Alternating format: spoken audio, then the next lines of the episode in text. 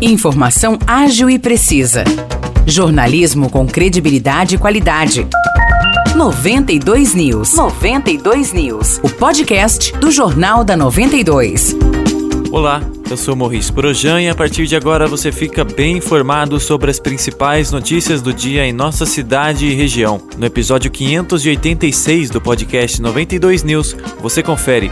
Câmeras de segurança flagraram o momento em que um homem ateia fogo em um carro na rua Azulão, no bairro Recanto dos Pássaros, em São João da Boa Vista. O caso aconteceu ontem por volta do meio-dia e 40. Nas imagens que circularam pelas redes sociais, é possível ver o rapaz descendo de uma moto e jogando sobre o carro algo que aparenta ser gasolina ou algum produto inflamável. O veículo estava estacionado em frente a uma casa e, segundo informações do jornal O Município, ficou totalmente destruído. O corpo de bombeiros foi até o local e apagou as chamas. A polícia ainda não divulgou detalhes sobre a ocorrência, sobre quem teria sido o autor e quais foram as motivações dele. Até o momento, a polícia trabalha com a hipótese de ter sido um incêndio criminoso.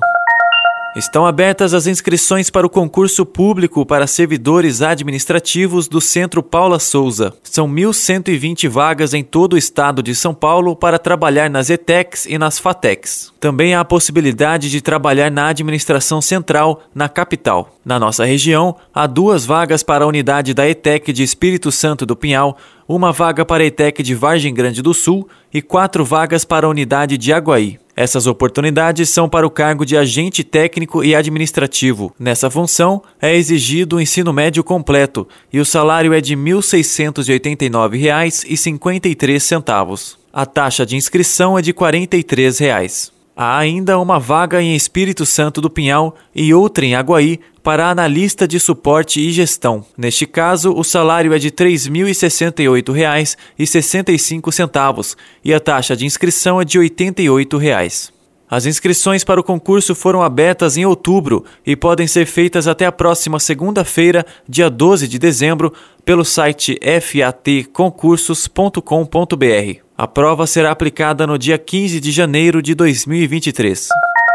A programação de Natal de São João da Boa Vista e Espírito Santo do Pinhal tem mais atrações hoje. Em São João, às 7 horas da noite, ocorre a inauguração da exposição Arte Urbana no terminal rodoviário intermunicipal na entrada da cidade. Já às 8 horas da noite, o grupo de teatro do Senac apresenta a peça Sertão Estrelado na Praça do Jardim Guanabara. A atração é uma releitura da história do Natal. Em Espírito Santo do Pinhal, as crianças do coral do projeto Guri se apresentam nas janelas da Biblioteca Municipal às sete e meia da noite. Os destaques de hoje ficam por aqui. Valeu e até o próximo episódio do nosso podcast.